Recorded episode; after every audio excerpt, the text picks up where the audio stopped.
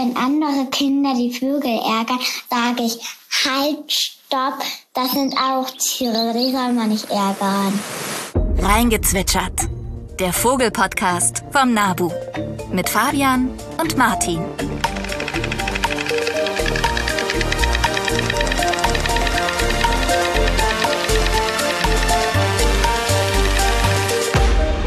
Und herzlich willkommen, liebe Freundinnen und Freunde von Reingezwitschert. Wir freuen uns riesig, dass ihr wieder reinhört. Und ich bin nicht alleine. Ich bin natürlich auch da und ich freue mich ebenso, dass wir wieder zusammengekommen sind. Und wir sind heute nicht nur zu zweit, sondern auch zu dritt. Wir haben uns wieder jemanden eingeladen, nämlich Jana. Hallo, herzlich willkommen. Moin, also hallo auch von mir. Ich freue mich auch da zu sein. Ja, sehr schön. Jana, wo bist du gerade? Ich sitze gerade in Göttingen. Genau, bin gerade hier hingezogen zum Studium und sitze an meinem Schreibtisch mit Blick auf eine Birke in der gerade ganz viele Meisen unterwegs sind. Ach, super schön. Und wie beim letzten Mal auch, ist das Setting heute wieder ganz speziell. Wieder drei Orte, zwei Zeitzonen. Ich war auch heute Morgen ziemlich verwirrt. Bei euch war ja Zeitumstellung. Aber bei dir nicht in Honduras? Ich war eine Stunde zu früh da. Nein, bei mir gibt es nicht. Ja, Glückspilz. Aber ich finde es ganz gut. Also hat man mehr Zeit morgens zum Birden. Stimmt. Weil es früher hell Punkt, ist. richtig. Jetzt hast du dich auch schon geoutet. Du bist nämlich Birderin und darum soll es heute gehen, um das Hobby an sich, um das Thema Birding, aber vor allem auch von, sage ich mal, ganz kleinen Vogelschützenden bis zu großen Vogelbegeisterten wollen wir heute so ein bisschen das Hobby beleuchten und auch nochmal fokussieren. Warum ist es gerade für Kinder oder für Jugendliche wichtig und was hat die NAJU damit zu tun? Was ist die NAJU? Was sind die Young Birders? All das werden wir heute klären. Da freue ich mich sehr. Aber vorher natürlich wieder Fragen.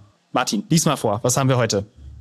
Also, wir haben eine Frage von Peter, die ich aber dann gleich in der Antwort oder in der Beantwortung an dich zurückspielen werde. Und zwar, bei den östlichen Braunpelikanen verstehe ich nicht, warum manche eine braune und manche eine gelbe Mähne haben. Fabian, Braunpelikane, das sollte dir ja was sagen. Ja, das sagt mir was. Also erstmal, hier sollen auch so spezielle Fragen äh, Antworten finden, also nicht nur, ne, auch die, die es jetzt hier genau wissen wollen. Also Braunpelikane leben in Nord-, Zentral- und Südamerika, sind also hier quasi bei mir zu Hause. Ich habe auch schon welche gesehen hier. Und ich wollte die Chance nutzen, mit dieser Frage einfach mal über Pelikane zu reden. Weil wann haben wir sonst die Chance, das zu machen? Deswegen werde ich heute ein bisschen abschweifen, kurz am Anfang über Pelikane. Bremst mich, wenn es zu viel wird. Genau. Fangen wir an. Braunpelikane. Die sind ziemlich groß und braun und haben so einen typischen Pelikanschnabel mit so einem, ne, mit so einem Hautsack. Ihr kennt das vielleicht aus dem Zoo, aus Findet Nemo, keine Ahnung. By the way, dieser Schnabel ist extrem speziell. Also die schaffen es extrem viel darin zu, zu lagern. Habt ihr einen Plan oder habt ihr eine, eine Ahnung, einen Tipp, wie viel da reinpasst in so einen Schnabel? In Litern. Ah, ich wollte gerade in Fischen sagen, aber Ja, kannst auch in Fischen sagen. Litern ist leichter. Fünf Liter? Nope. Ja, ich weiß, ich habe das schon mal gesehen, also als ein Pelikan wirklich richtig was im Schnabel hatte. Also das ist ja irgendwie dehnbar, der untere Teil. Und keine Ahnung, vielleicht auch so acht oder so. Obwohl acht ist schon sehr viel. Acht ist sehr viel, es ist fast ein Eimer voll. Äh, es ist erstaunlich dehnbar, also es gibt auch alle möglichen Videos, die sind auch sehr gefräßig, wie so ein Pelikan so versucht, einen, eine Hand zu fressen, äh, wie er versucht, irgendwie einen Entenküken oder einen Kapibara anzuknabbern. Also da gibt's alle möglichen Videos im Internet, auch ein Känguru äh, habe ich was gefunden zu. Aber jetzt zu dem Volumen, das sind bis zu zwölf Liter. Boah. Das heißt, es ist mehr als ein Eimer voll. Wow. Das ist dreimal so viel, wie in seinen Magen passt. Da kann man einen kompletten Eimer drin ausleihen. Schon beeindruckend. Und es gibt insgesamt acht Pelikanarten, mehr oder weniger, je nachdem, aber kann man schon sagen, acht Arten und zwei davon in Europa, den Krauskopf und den rosa Pelikan. Und genau, die Ordnung Pelicaniformis, da gehören auch die Reiher zu oder der Waldrapp oder der Löffler bei uns in Deutschland. So, okay, jetzt aber mal zur Frage. Ja, also mit dem Unterschied zwischen der braunen und der gelben Mähne, das liegt daran, dass es einmal gibt verschiedene Unterarten, das heißt, die sind bisschen verschieden vom Aussehen. Also das bezieht sich aber mehr auf die Größe, sondern dieser Hauptunterschied, den Peter oder Peter, den du, glaube ich, meinst, ähm, bezieht sich auf das Pracht- und das Schlichtkleid. Also während der Brutzeit sind sie deutlich gelber, der Hals ist braun, also deutlich gelber an der Mähne und der untere Hals ist, ist braun. Und während des, ähm, ja dann zum Sommer hin, zum Spätsommer Richtung, Richtung Herbst, dann werden sie so, der Hals wird blass und die Mähne wird auch so blassweiß. Das ist der Unterschied. Ja, und, und du hast auch schon einen gesehen in Honduras, oder? Ja, genau. Ich war auch schon an der Küste und äh, da habe ich einige gesehen, die da so rum, rumflogen. Und die tatsächlich, die, also es gibt ein paar Pelikanarten, das machen nicht alle, die stürzen ins Wasser und der gehört dazu. Also der, Dann, dann siehst du diesen Riesenvogel mit, weiß ich, zwei Meter Spannweite, diesem Riesenschnabel, der stürzt dann einfach, dieses ganze Vieh stürzt Wow. ins Wasser. äh, das ist schon, schon, schon cool. Mhm. Super. Wir haben noch eine Frage, bevor wir dann ins Hauptthema übergehen. Und zwar von Sophisticateur. Ich weiß gar nicht, ob ich es richtig ausspreche. Auch über Spotify reingekommen. Und zwar schreibt er oder sie, bei TikTok, Insta begegnen mir immer wieder Videos von sprechenden Vögeln.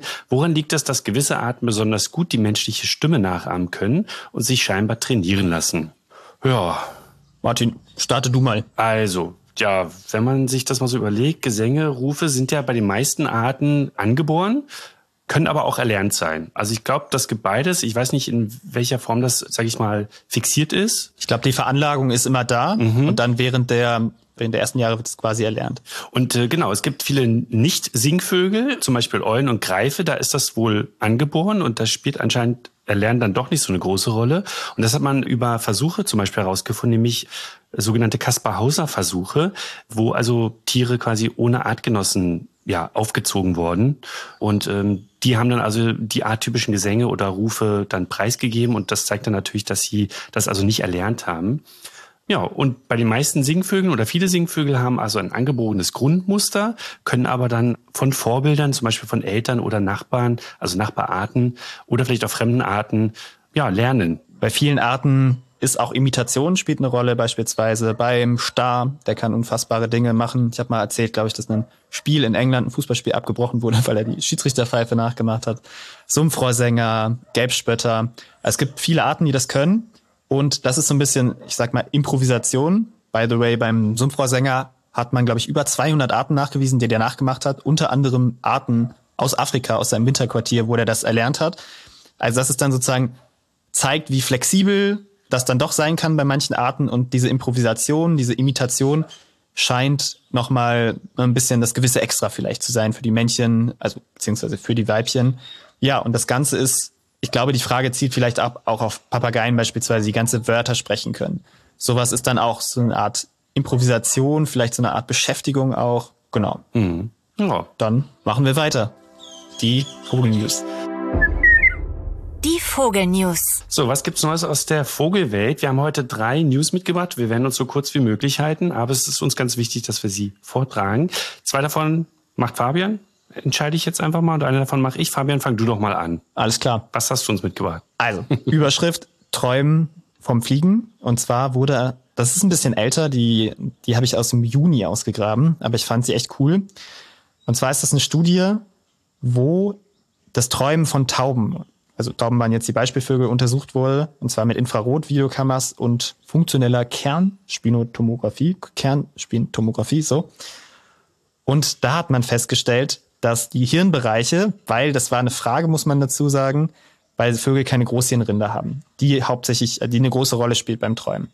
Aber man hat festgestellt, dass während des Schlafs ganz viele Bereiche, vor allen Dingen die Bereiche, die bei visueller Wahrnehmung, also bei visuellen Reizen eine Rolle spielen, sehr aktiv sind. Und genau die Hirnbereiche spielen auch beim Fliegen eine extrem große Rolle. Zusätzlich war sehr viel Augenaktivität zu beobachten und auch die Amygdala, äh, was emotionale, ne, emotionale Bereiche abdeckt, auch die war aktiv.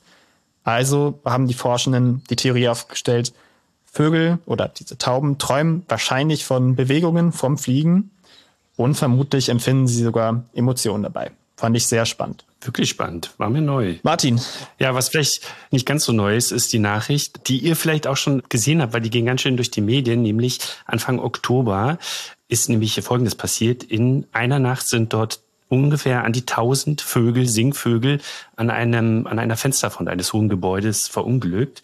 Und zwar in, ich weiß gar nicht, war das Chicago? Auf jeden Fall eine große Stadt in den USA. Und ähm, diese 1000 Vögel waren ungefähr aus 33 verschiedenen Spezies. Das muss man sich mal vorstellen. Man weiß auch genau, warum das passiert ist. Also es war wahrscheinlich eine Kombination mehrerer Faktoren. Aber zum einen äh, flogen die Vögel wetterbedingt sehr tief. Und ähm, es waren sehr viele Vögel unterwegs. Es waren wahrscheinlich sehr gute Bedingungen für den Vogelzug. Und ähm, dieses Gebäude, mit dem sie kollidiert sind, war hell erleuchtet. Und das verwirrt sehr viele Zugvögel. Und deswegen sind sie also dann leider mit dieser Glasfront kollidiert und dann abgestürzt und dann auch verendet. Ja, das ist eine sehr wichtige Thematik, die nicht nur in den USA stattfindet, sondern oder oder dieses Problem nicht nur dort stattfindet, sondern überall, auch bei uns. Und dazu werden wir unbedingt nochmal eine ganz eigene Folge machen. Deswegen hier an der Stelle schon mal Schluss mit dieser Nachricht. Ja, weiter vielleicht mit einer schöneren Nachricht, Fabian. Ja, eine haben wir noch und zwar in der Wildtierstation und Wildtier- und Artenschutzstation in Sachsenhagen, das ist in Niedersachsen, wurde ein Adler mit Federprothesen ausgebildet. Sehr faszinierend, das war Ende September. Da hat sich ein verletzter Fischadler, der aus dem Landkreis Göttingen eingeliefert wurde, der war an sich in körperlich gutem Zustand, also war nicht krank oder irgendwas, aber die Schwung- und Schwanzfedern, die eben essentiell sind zum Fliegen, die waren kaputt, abgebrochen. Jetzt könnte man sagen, okay, in eine Voliere stecken, großziehen und fertig. Das ist nicht so einfach, weil erstmal der Fischadler ein Zugvogel ist. Das heißt, der hat einen weiten Weg vor sich, der braucht diese Federn, den kann man nicht einfach jetzt den Winter über einsperren. Und man hat es geschafft, einen toten Fischadler, der noch relativ frisch tot war, als Spender sozusagen zu finden und hat in mühevoller Kleinarbeit die Federn von diesem Fischadler, dem noch lebenden Fischadler, eingesetzt und geschafft, dass dieser Vogel mit diesen Federn wieder fliegen konnte. Interessant noch dazu, der Vogel trug einen Ring, also war beringt aus Schweden. Also es war ein schwedischer Fischadler, der dann eben weiter Richtung weiß nicht, Südeuropa oder Richtung Afrika sogar ziehen wollte, weil normalerweise überwintern die europäischen Bestände südlich der Sahara. Also eine lange Reise mit Prothesen. Ich hoffe, er hat es gut überstanden, aber eine sehr faszinierende Neuigkeit, finde ich. Wir drücken die Daumen. Ja, alles wie immer findet ihr in unseren Shownotes. Da haben wir euch die, die Studien oder die Berichte verlinkt. Da könnt ihr euch gerne weiter informieren. Okay, jetzt würde ich sagen, spielen wir die Amse ein.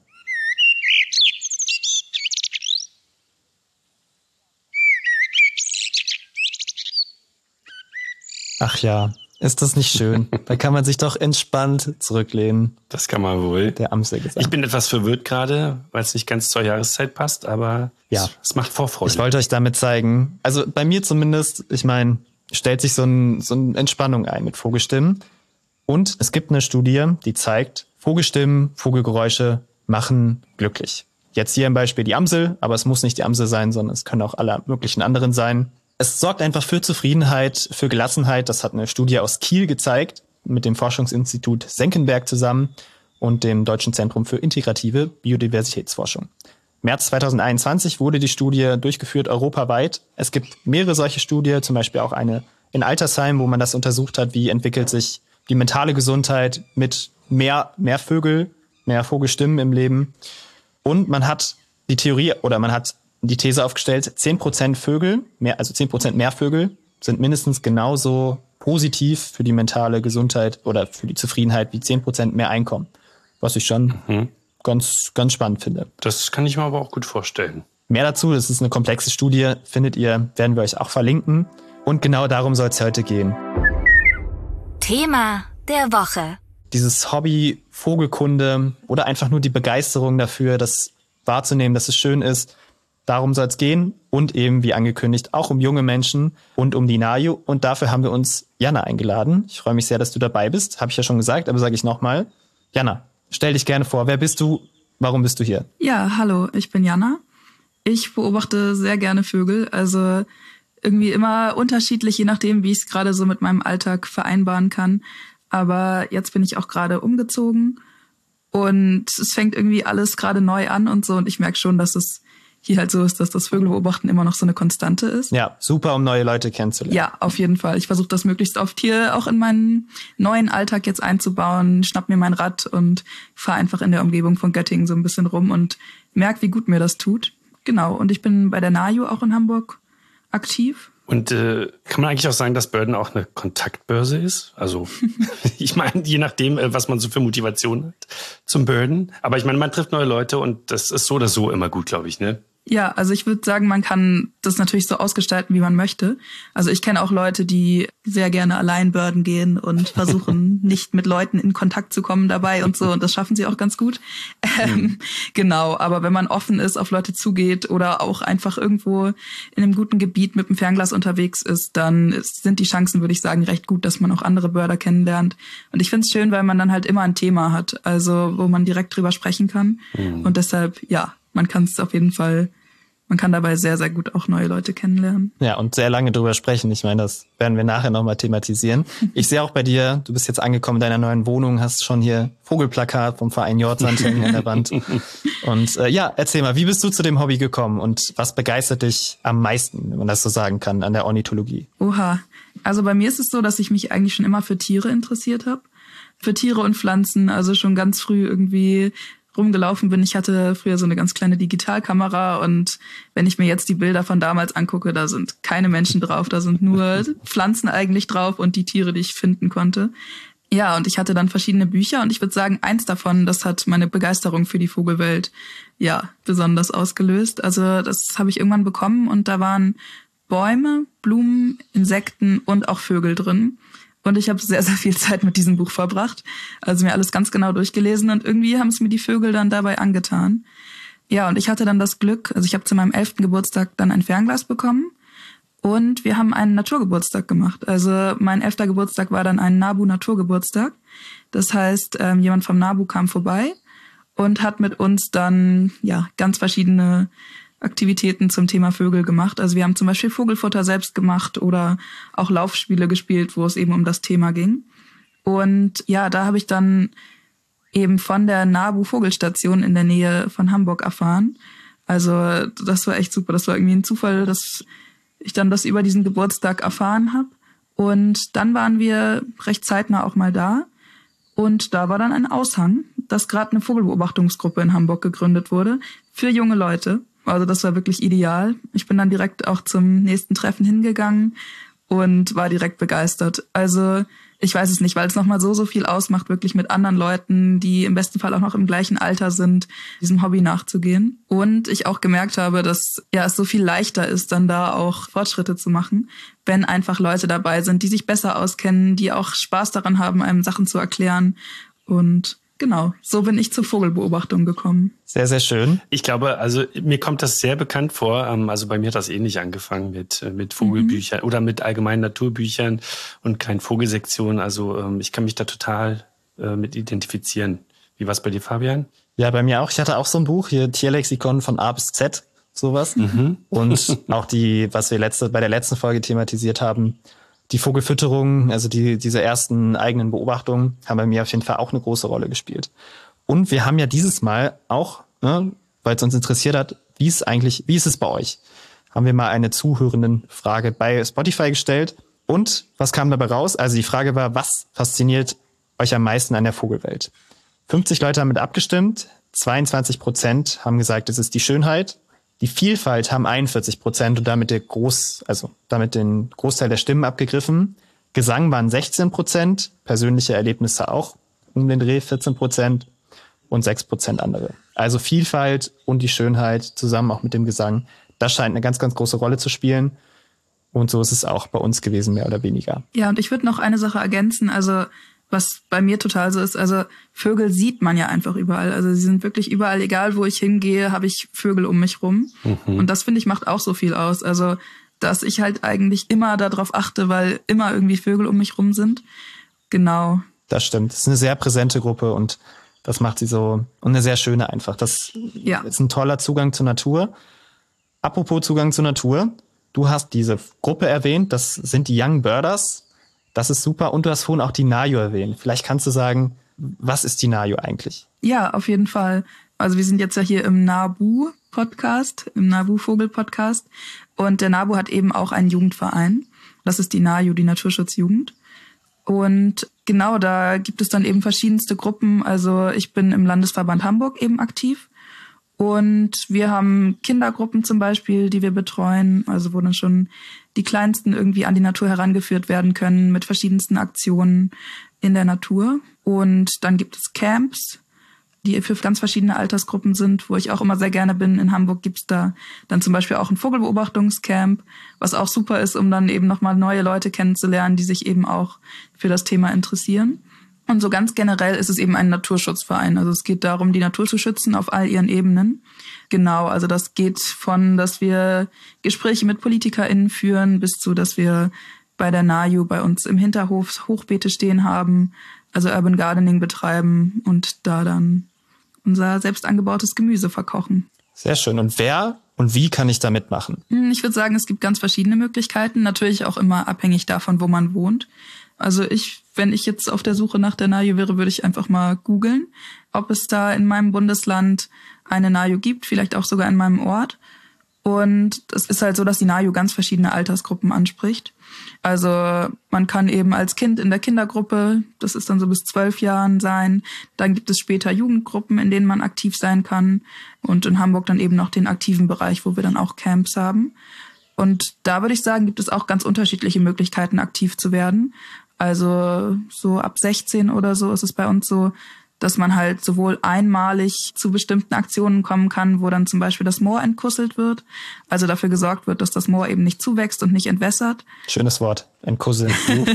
Kannte ich gar Ja, nicht. nee, kann man, also kann man sich auch nicht so viel drunter vorstellen, wenn man nicht weiß, was das bedeutet. Das macht immer Spaß. Dann ist man im Winter im Moor, also als ich das letzte Mal da war, lag noch Schnee. Wir waren dann im gefrorenen Moor und haben Birken rausgezogen und Tannen und so, was jetzt ja erstmal vielleicht nicht direkt mit Naturschutz in Verbindung steht, dass man da Bäume aus dem Moor holt, aber in dem Fall eben schon, weil Moore so, so wichtige Lebensräume sind. Ja, und die eben kaputt gehen würden durch die Birken. Eine Sache wollte ich noch wissen. Jetzt haben wir über die NAJU, also bis, bis 27, wenn ich das richtig im Kopf habe. Ich bin also gerade die, die obere Grenze, kann man mitmachen, aber auch alle, die sich jung fühlen und darüber hinaus dabei sein wollen. Und wie würdest du das einschätzen? Welche Rolle spielt das Thema Vögel in dem, in dem Kontext? Also bei mir in meiner NAJU-Gruppe, also in der NAJU Hamburg, ist es nicht so ein großes Thema, würde ich sagen, unter den Aktiven. Also da geht es dann eher um Themen wie Nachhaltigkeit oder äh, auch Klimaschutz und so sind große Themen. Ich finde es aber immer wieder schön zu sehen, also wenn ich dann ankomme mit dem Thema Vögel, wie viel Interesse dann auch da ist.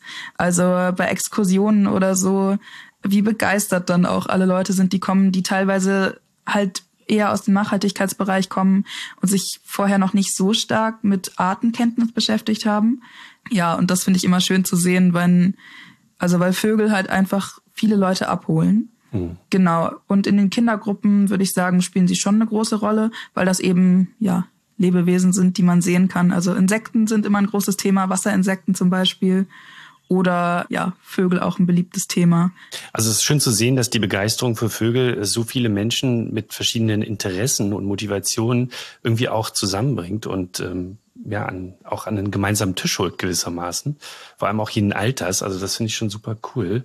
Komplett, sehe ich absolut auch so. Und ich habe auch eine Kindergruppe bei der NAJU und ich merke auch, dass das einfach so ein Türöffner ist. So die, die ersten Vogelbeobachtungen, die, die bringen einen in dem Moment irgendwie, ach, fühlt man sich damit irgendwie verbunden und es fängt auf einmal an, wichtig zu sein, okay, ich möchte auch irgendwie, dass die weiterleben oder dass es denen gut geht und, und dass das hier so intakt ist, dass hier Vögel rumfliegen, dass hier auch andere Tiere sind. Und ich finde, da sind Vögel ein super, super Türöffner, um, um einen Einstieg in die Natur, in den Naturschutz, eine Freude daran zu bekommen. Ja, das stimmt auf jeden Fall. Und also, was mir jetzt auch immer wieder auffällt, ist, dass, also Vögel, da gibt's dann vielleicht 300 Arten oder so, die man lernen kann, so die häufigen Arten oder häufigeren Arten oder bis zu 600, 700, was ja im Vergleich zu anderen Gruppen noch wirklich kleine Zahlen sind. Also wenn man sich anguckt, dass es mehrere tausend Käferarten in Deutschland gibt und so. Und deshalb ist es, finde ich, auch immer so ein schönes Einstiegsthema weil ja, also die zehn häufigsten Gartenvögel sind schnell gelernt, kann man auch mit kleinen Kindern gut besprechen. Und dann bleibt es aber spannend. Also es ist eine überschaubare Anzahl, aber man kann dann immer noch einen Aspekt und noch einen Aspekt sich genauer angucken. Und das finde ich ist Ja. auch das Schöne. Finde ich, finde ich interessant, dass du es sagst. Ja. Das werden wir auch gleich noch beleuchten. Ich habe hier auch in Honduras mal gefragt, die Kinder. Ich habe hier so Spanisch, also in der Klasse auch ein bisschen Unterricht zum Thema Vögel gemacht. Warum ist das wichtig? Und die Kinder haben geantwortet. Also erstmal ging es um Themen, okay, Teil der Nahrungskette, zum Beispiel Geier auch eine wichtige Rolle in der Verwertung. Gut, die gibt's jetzt in Deutschland weniger. Äh, Bestäubung spielt hier eine Rolle, vor allem die Schönheit. Das waren so die Punkte, die ich mir überlegt habe. Aber was die Kinder gesagt haben, ist zum Beispiel bonitos und divertido, das ist schön und, und lustig. Äh, sie haben auch gesagt, um sie frittiert zu essen, aber es ging sehr viel um die Schönheit. Das, sie haben zum Beispiel gesagt, um ihren Gesang zu hören oder ohne sie wäre es langweilig. Und das finde ich eigentlich einen, einen super schönen Punkt auch. Und ich habe auch mal zum Vergleich bei meiner Kindergruppe in Münster nachgefragt und dort auch was bekommen. Und da hören wir jetzt einmal rein. Warum interessieren mich Vögel? Weil sie fliegen können und so hübsche Federn haben. Ich mag gerne am Morgen von Vogelgezwitscher geweckt werden. Ich passe besonders gut auf, dass sie an ihren Brutstätten nicht gestört werden. Wie setze ich mich für den Vogelschutz ein? Wenn andere Kinder die Vögel ärgern, sage ich, halt, stopp, das sind auch Tiere, die soll man nicht ärgern. Ja, vielen, vielen Dank an der Stelle an Marie und Emily für diese tolle Aufnahme. Wir merken, Vögel, das spielt irgendwie eine Rolle, das ist irgendwie wichtig. Und jetzt wollen wir zu dem Teil kommen, wo wir dieses Hobby nochmal ganz genau beleuchten. Also vom, ich sitze zu Hause und guck einfach drei Meisen an, bis zum Typi, der jeden Morgen oder Mädel um 5 Uhr aufsteht und Vögel guckt. Ja, ich würde sagen, es sind schon lange nicht mehr nur irgendwie ältere Herren, die in khakifarbenen Hosen äh, irgendwie mit Hut auf und Fernglas unterwegs sind, sondern es ist mittlerweile schon schon fast hip, muss man sagen. Äh, wir machen hippes Zeug jetzt. Also es ist ein hipper Podcast ja. über Vögelkunde, Top. über Vogelkunde. Kann man so sagen. Und ja, genau. Ja, wie seht ihr das? Ja, sehe ich genauso. Äh, Gerade so Instagram und so weiter ist das Wahnsinn, wie viele verschiedene vogelrelevante äh, äh Konten und äh, Contents es gibt, aber auch bei Büchern, also so klassische Medien, wenn man da mal guckt, äh, was es auf dem Markt gibt, also von, von den klassischen Bestimmungsbüchern über Romane, äh, Gedichte, Bilderbücher und natürlich auch Podcasts, ne, so wie wir ja auch einer sind. Also äh, ich finde das super spannend und ich glaube, das ist auch ein Grund dafür, warum sich das Altersspektrum so geöffnet hat und warum es eben nicht mehr die älteren Menschen sind, sondern eben auch viele jüngere. Ich weiß nicht, seht ihr das genauso? Ja, schon. Also ich kenne es auch, dass dann Leute erstmal komisch gucken, wenn ich davon erzähle, dass ich irgendwie Vögel beobachte. Oder auch, dass ich schon mal irgendwo am Wasser stand mit einem Spektiv übers Wasser geschaut habe und Leute gefragt haben, was für Schiffe ich da beobachten würde und so. ähm, also es gibt natürlich auch die andere Seite noch. Hm. Aber ich finde es immer spannend zu hören, dann auch aus England oder so, also weil ich da immer Geschichten höre, dass das da sehr, sehr üblich ist, dass Leute Vögel beobachten und wirklich alle Leute dann da ein Vogelhäuschen bei sich stehen haben und so. Ja. Ähm, das finde ich immer schön. Und dann auch hier am Beispiel, der Young Birders Club wäre ja zum Beispiel auch nicht gegründet worden, wenn's, wenn man nicht gesehen hätte, dass es junge Leute gibt, die sich eben für die Thematik interessieren und die bisher noch keine Anlaufstelle so richtig haben. Ja, und da finde ich es auch immer schön. Also wir sind manchmal zu fünft irgendwie, wenn wir uns treffen, manchmal dann aber auch zu zehn, zu fünfzehn. Und es ist echt schön zu sehen, dass eben noch so viele andere junge Leute ein Interesse an dem Thema haben. Ja, sehr toll. Ich muss sagen, England hast du angesprochen, das muss unglaublich sein. äh, da steht man wohl vor einem, weiß nicht, am Bahnhof im Zeitschriftenladen und dann gibt's da nicht zwei Zeitschriften über Vogelbeobachtung, sondern halt eine Wand ist nur Vogelbeobachtung. Das finde ich sehr cool. Da wirst du blöd angeguckt, wenn du nicht Vögel guckst. Also sehr, ja, sehr anders und in die Richtung entwickelt sich das so ein kleines bisschen, immer mehr Leute, immer mehr junge Leute, immer weiblicher, finde ich sehr schön. Ja, auf jeden Fall. Jana, würdest du sagen, dass es Unterschiede gibt zwischen Deutschland und Großbritannien zum Beispiel, was äh, junge Leute und das Birding, die Vogelbeobachtung betrifft? Hm, also ich kenne mich da nicht so aus. Ähm, ich weiß, ich war letztes Jahr in England eher weniger zum Birden, aber ich hatte mein Fernglas auch dabei und dann waren wir an einem Tag in so einem Gebiet. Und das war echt spannend, weil da wurde dann gerade der äh, Kentish Plover gesehen, der Seeregenpfeifer, der auch in Deutschland recht selten ist, aber wenn ich es richtig verstanden habe, in England noch mal äh, sehr viel seltener. Und das war witzig, weil ich das gar nicht so richtig mitbekommen habe. Und dann kamen plötzlich irgendwie ganz viele Börder angerannt, weil er da gemeldet worden war. Und da waren eben auch recht viele junge Leute drunter, mm, mhm. was ich ganz schön zu sehen fand. Und aber auch hier. Also ich weiß es nicht, hier sieht man auch viele junge Leute, die unterwegs sind und vor allem jetzt, wo ich in Göttingen wohne, ähm, ist vielleicht auch ein etwas verzerrtes Bild, weil in Göttingen generell sehr viele junge Leute wohnen. Aber hier sehe ich schon sehr, sehr viele jüngere Leute mit Fernglas, die unterwegs sind. Das stimmt. Das ist ein leicht verzerrtes Bild. So Studierendenstädte Münster ist natürlich auch ein, ein Punkt, wo es auch solche Studiengänge in die Richtung gibt. Da ist einfach, ist das viel und ist es noch mal hipper als vielleicht in anderen Regionen. Aber ich habe das Gefühl, das nimmt auch generell in Deutschland zu und das zeigen auch verkaufte Bücher, Romane und so weiter. Da gibt's immer mehr. Und eine Sache, auf die ich noch zu sprechen kommen möchte, bevor wir jetzt wirklich so kommen, wie krass kann man dieses Hobby machen, sind so Meilensteine, finde ich. Weil das war, es gibt so ein paar Meilensteine, finde ich. Jana, du hast vorhin gesagt, bei dir dein erstes Fernglas, ne, das Vogelbuch, mhm. da hat's irgendwie angefangen. Und ich finde, Vögel am Futterhaus, den ersten Vogel selbst bestimmen, ersten Gesang oder Ruf sogar selbst bestimmen, das ist, finde ich, nochmal so ein Moment, weil sich dann so eine so eine neue Welt irgendwie öffnet. Man, man nimmt auf einmal viel mehr wahr, man erkennt die Vögel am Ruf, man fühlt sich wie so ein, nerdiger, ja, ich, ich, ich Ja. kenne sie halt nur am Piepen. So, das fand ich, sind Meilensteine. Ich weiß nicht, Martin, hast, hast du so eine, so eine Art Meilenstein, den, der bei dir entscheidend Sie war? hat das, also vieles, was du auch schon aufgezählt hast und wie du schon sagst, das sind ja Steine, die immer, also die, sag ich mal, fortschreitend sich weiterentwickeln. Und bei mir fing das also auch mit einem Buch an. Und äh, was ich noch nicht hatte, ist ein, ein Fernglas äh, kaufen. Also ich habe mal eins geerbt von dem Bruder meiner Oma, das ist wahrscheinlich schon 70 Jahre alt oder so. Und ich hatte bisher nie das Bedürfnis, ein neues zu kaufen. Aber ja, also mein nächster Meilenstein diesbezüglich wäre wahrscheinlich, mir ein Spektiv zu kaufen, was wahrscheinlich noch eine Weile dauern wird. Also aufgrund Ja, des Preises. Ja, ja, Spektiv kaufen ist dann auch ein Meilenstein, der wahrscheinlich später kommt. Mhm. Eine Reise, bei einer Reise drauf zu achten, okay, welche Vögel kommen denn davor? Ich finde, das ist auch, also in die Richtung geht's vielleicht bei einigen irgendwann.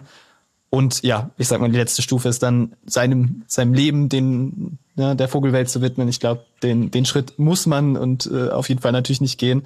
Und es sei an der Stelle gesagt, wer im Garten Meisen anschaut oder sich einfach erfreut, das ist genauso gut wie die Leute, die sich entscheiden, wirklich zum, zum Bird-Nerd zu werden. Ja, Ich gucke mir auch gerne die Meisen bei mir im Garten an. Also ja, das sollte man auch nie verlieren. ja, jetzt irgendwie nochmal zunehmend. Das habe ich auch, also ich bin wieder so ein bisschen dahin zurückgekehrt. es gab auch eine Zeit, wo ich die Meisen im Garten nicht mehr ganz so spannend fand.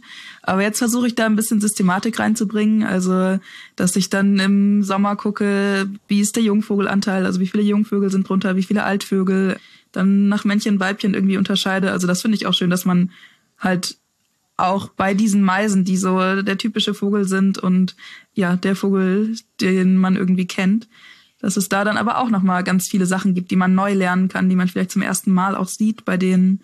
Finde ich schön, dass du das so sagst, weil äh, ich glaube, diese, diese Entwicklung machen viele von uns durch, diese Genese, dass man immer erst mehr Arten will und, und immer spektakulärere, aber irgendwann, weiß nicht, besinnt man sich wieder auf die, auf die schönen Dinge, die man direkt vor der Haustür hat, zurück oder immer wieder. Und das finde ich gut, dass man das äh, wertschätzt auch. Ja, auf Komplett. jeden Fall. Oder man geht den Weg weiter und geht von dieser Spaß, von dem Spaß und der Erholung, den man natürlich nie verlieren sollte, hin und betreibt es wirklich mehr oder weniger als Extremsport. Ein gutes Beispiel dafür ist Helgoland. Helgoland ist das Mecker in Deutschland für, für Seltenheitsgucker. Da kommen im Herbst ganz, ganz viele, weiß nicht, sibirische Vögel vorbei, die in Russland brüten und dann halt ziehen und da, da rasten, da runterkommen. Und da finden sich hunderte Vogelbeobachter. Und ich fahre da eigentlich auch gerne im Herbst hin. Und es ist wirklich ein Erlebnis, muss man sagen. Wenn da ein Vogel gemeldet wird, dann gibt's eine WhatsApp-Meldung und dann kippt quasi die Insel um, weil dann irgendwie 200 Leute dann dahin laufen und vor diesem Vogel stehen. Und es macht aber auch einfach Bock und man kennt die Leute dann irgendwann, man scherzt und so. Also es macht schon sehr viel Spaß und da haben wir auch mal ein O-Ton aus Helgoland bekommen von meinem Freund Jonas. Vielen Dank schon mal dafür. Da hören wir jetzt mal rein. Das ist dann so, ne, wir hatten die Kinderphone und jetzt das so ein bisschen Richtung, Das andere Ende des Spektrums. so kann man es auch betreiben. Genau. Hi, ich bin Jonas und befinde mich gerade auf Helgoland, wo sich seit einiger Zeit eine große ornithologische Besonderheit aufhält, und zwar ein östliches Schwarzkehlchen. Das Spannende ist, man ist sich noch nicht ganz sicher, ob es sich dabei um ein Pallas-Schwarzkehlchen handelt aus Zentralsibirien oder um ein Steinegger Schwarzkehlchen oder auch Amo-Schwarzkehlchen genannt aus Ostsibirien. Letzteres wäre tatsächlich auch der erste Nachweis für Deutschland. Deswegen ja, ist man sehr gespannt, was bei der DNA-Analyse herauskommt. Man hat den Vogel nämlich zu Beringungszwecken gefangen und ihm eine DNA-Probe entnommen. Und wir warten jetzt alle sehr gespannt darauf, was das Ergebnis dieser Untersuchung ist und ob Deutschland tatsächlich dann noch eine weitere Vogelart auf seine Liste bekommen wird. Ja, vielen Dank, Jonas, an der Stelle. Und es gibt sogar ein eigenes Verb dafür. Das nennt sich Twitchen. Also Twitchen, das kommt, glaube ich, auch, gibt's auch in der, in der Zockerszene, wenn man irgendwie anderen Leuten beim Zocken zuguckt. Aber es gibt's auch in der Vogelkunde. Ist immer lustig, wenn ich mit einem Kumpel, wir beide reden über das Twitchen und meinen das komplett anderes. wenn man für eine Seltenheit, um die zu sehen, um die quasi abzuhaken auf seiner Liste, also ich habe ja schon mal gesagt, das wird so ein bisschen irgendwann wie Pokémon, wenn man das möchte. Und dann möchte man ne, die Art sehen, abhaken auf seiner Liste und, und einfach die Art auch vielleicht genießen, die spannende Geschichte dahinter. Ich weiß nicht, der kommt jetzt gerade aus irgendwo äh, Sibirien, Russland, irgendwie, keine Ahnung, daher geflogen.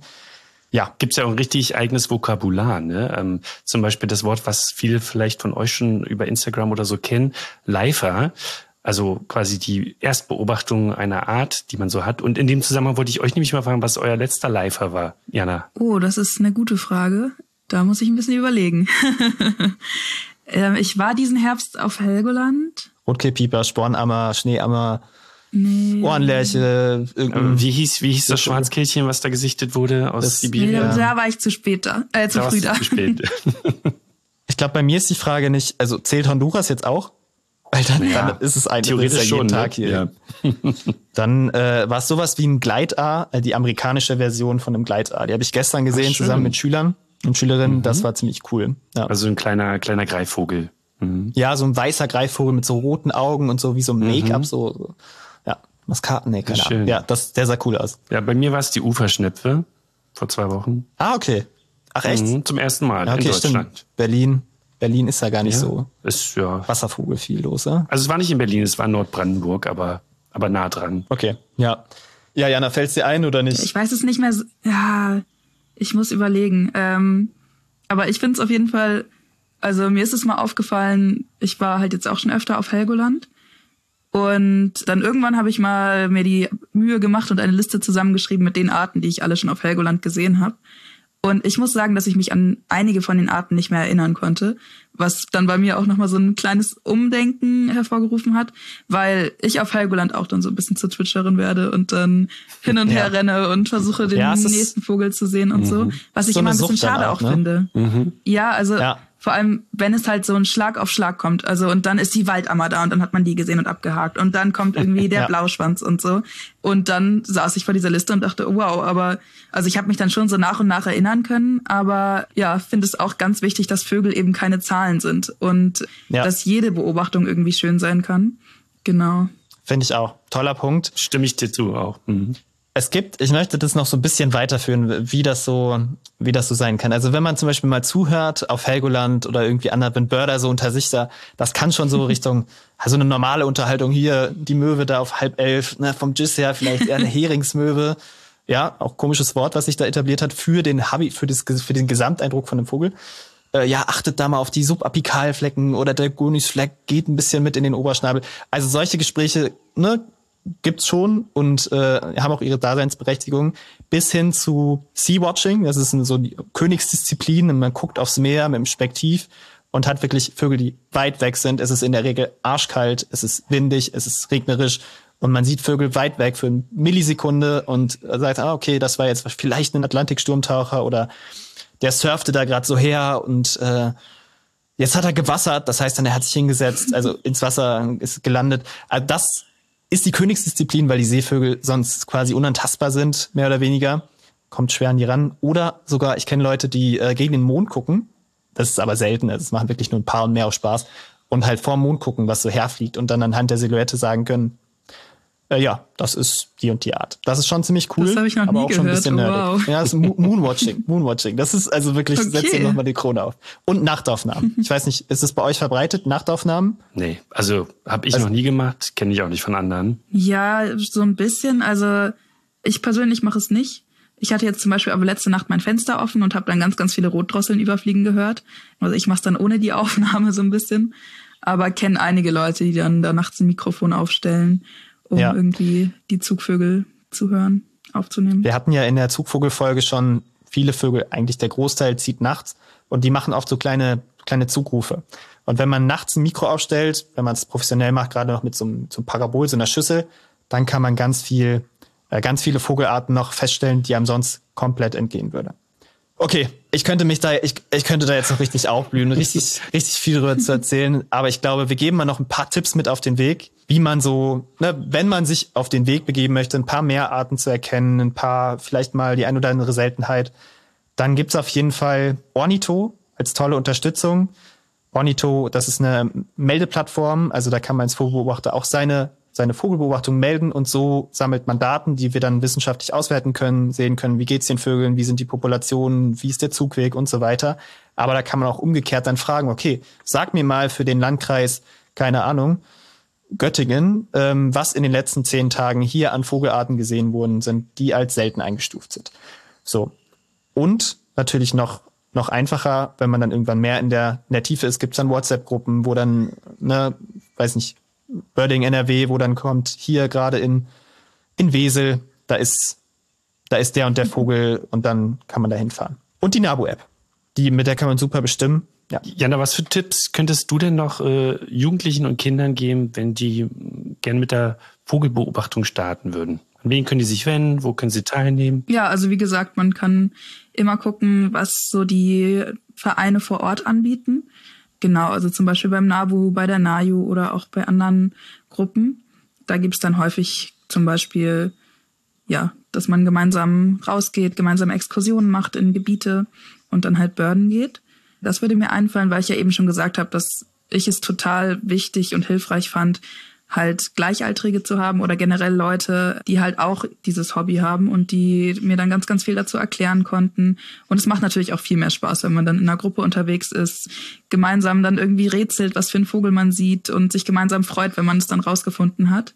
Mir würde dann noch die Stunde der Gartenvögel und die Stunde der Wintervögel einfallen. Genau, das ist, glaube ich, vor allem, wenn man anfängt, Vögel zu beobachten, ganz cool, dass man sich halt eine Stunde hinsetzt. Also es ist dann immer ein bestimmter Zeitraum, das wird dann vom NABU kommuniziert. Ich schätze, ihr werdet es hier auch sagen, wenn der nächste Zeitraum wieder ist. Mhm. Mm, man sucht sich einen Ort, zum Beispiel einen Park, einen Garten oder so, setzt sich dahin, nimmt sich eine Stunde Zeit und guckt, welche Vögel vorbeikommen. Ja, und das finde ich immer ganz schön, weil man dann einerseits sehen kann, was andere auch an dem Tag gemeldet haben und eben ein Formular auf der NABU-Webseite hat, wo eben schon die häufigsten Vögel draufstehen. Das heißt, da kann man dann äh, auch direkt nachgucken, welcher Vogel wahrscheinlich bei einem vorkommt.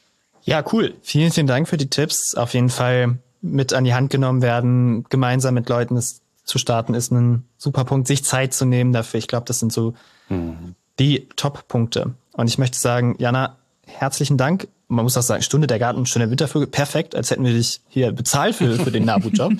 Nein, du bist hier ganz freiwillig und vielen, vielen Dank dafür, dass du dabei bist und dir die Zeit genommen hast. Ja, danke, dass du uns einen Einblick gegeben hast in die Interessen und Motivationen auch der jungen Naturschutzmacherinnen. Ja, danke, dass ich da sein durfte. Ich fand es auch total nett mit euch und bis bald vielleicht. Ja, bis bald. Und alles Gute in Göttingen. Dankeschön. Guten Start dir. Tschüss, Jana. Tschüss. Nabu-Gezwitscher. Ja, aktuelles Nabu-Gezwitscher. Was wir euch noch schuldig sind, was ihr wahrscheinlich aber auch schon wisst inzwischen, ist, dass der Kiebitz Vogel des Jahres 2024 geworden ist. Uhu. Und ähm, ja, wir geben euch noch ganz kurz das Ranking. Nee, der äh, Uhu war nicht dabei, Fabian. Vielleicht ein andermal. also genau, der Kiebitz hat nämlich mit, ja, wie viel Prozent hat er denn gehabt? 27,8. Fast 30. Ja. Genau.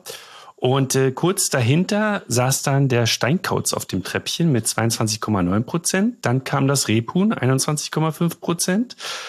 Vorletzter Platz war dann die Rauchschwalbe mit 19,4 Prozent und der letzte Platz leider, es tat mir ein bisschen leid um den Westenbussard, 8,5 Prozent.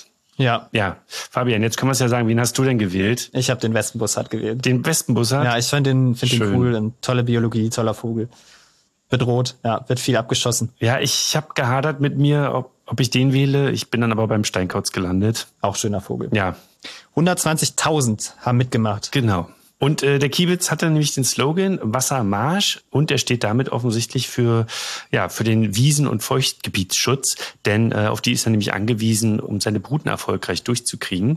Früher allerweltsvogel gewesen, bei uns zumindest in der Agrarlandschaft oder in der norddeutschen Tiefebene vor allem und inzwischen seit mehreren Jahrzehnten ja über 90 Prozent zurückgegangen. Ja, und wenn ihr da mehr über den Vogel des Jahres erfahren wollt, schaut gerne vorbei bei www.vogeldesjahres.de. Und ein kurzer Blick ins Nachbarland. Österreich hat nämlich bis 2020 mitgezogen beim Vogel des Jahres, bis halt der NABU das als öffentliche Wahl ausgeschrieben hat. Und das heißt, sie haben ihren eigenen Vogel des Jahres. Und für 2024 ist das die Grauammer geworden. 21 war es der Gierlitz, 22 die Meschwal und 23 zufällig auch das Braunkehlchen. Mhm. Okay, einer fehlt noch. Bird of the Day. Ja, Bird of the Day. Wen hast du uns mitgebracht? Ja, hören wir erstmal rein. Welchen Vogel? Hören wir erstmal rein.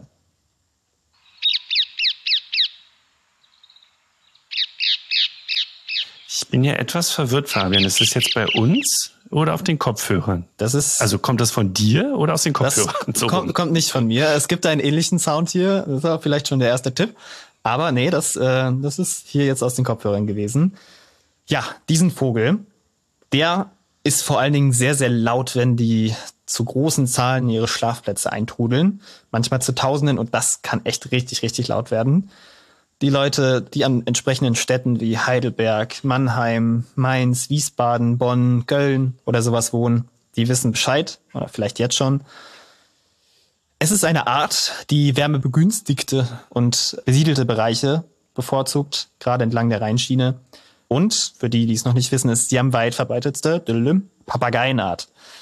Ja, die kommt eigentlich aus Afrika und Asien und ist mit verschiedenen Unterarten da vertreten und gibt's aber jetzt auch in Europa und Nordamerika. Erstes Auftreten 1969 in Köln bei uns in Deutschland. Es ist der Halsbandsittich.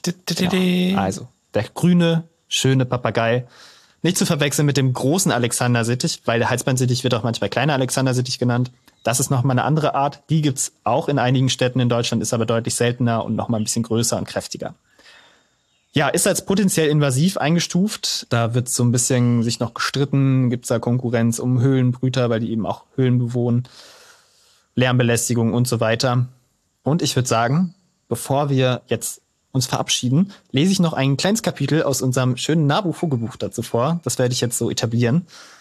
Und da gucke ich jetzt auf die erste Seite. Ah, ja, gut, da kann man schnell zum richtigen Vogel kommen. Papageien 162. so, warte, ich bitte hier einmal.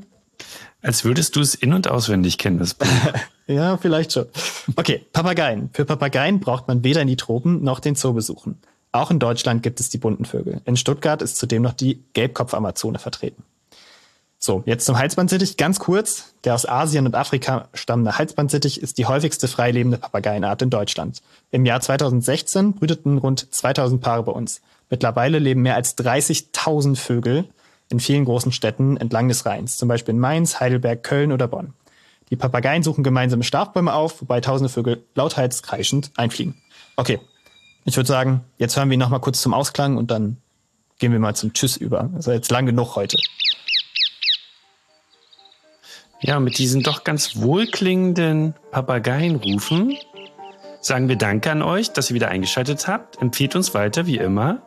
Und lasst uns natürlich auch gerne eine Bewertung da. Wurf, wurf. Ich wünsche euch einen tollen, tollen Tag, wo auch immer ihr seid. Genau, ja auch. Und äh, macht's gut. Bis bald, bis zur nächsten Folge. Tschüss. Tschüss. Das war Reingezwitschert, der Vogelpodcast vom Nabu. Eine Produktion des Nabu. Neue Folgen findet ihr überall da, wo es Podcasts gibt. Übrigens, mehr zum Thema Vogelschutz findet ihr auf unserer Website nabu.de und auf unseren Social-Media-Kanälen.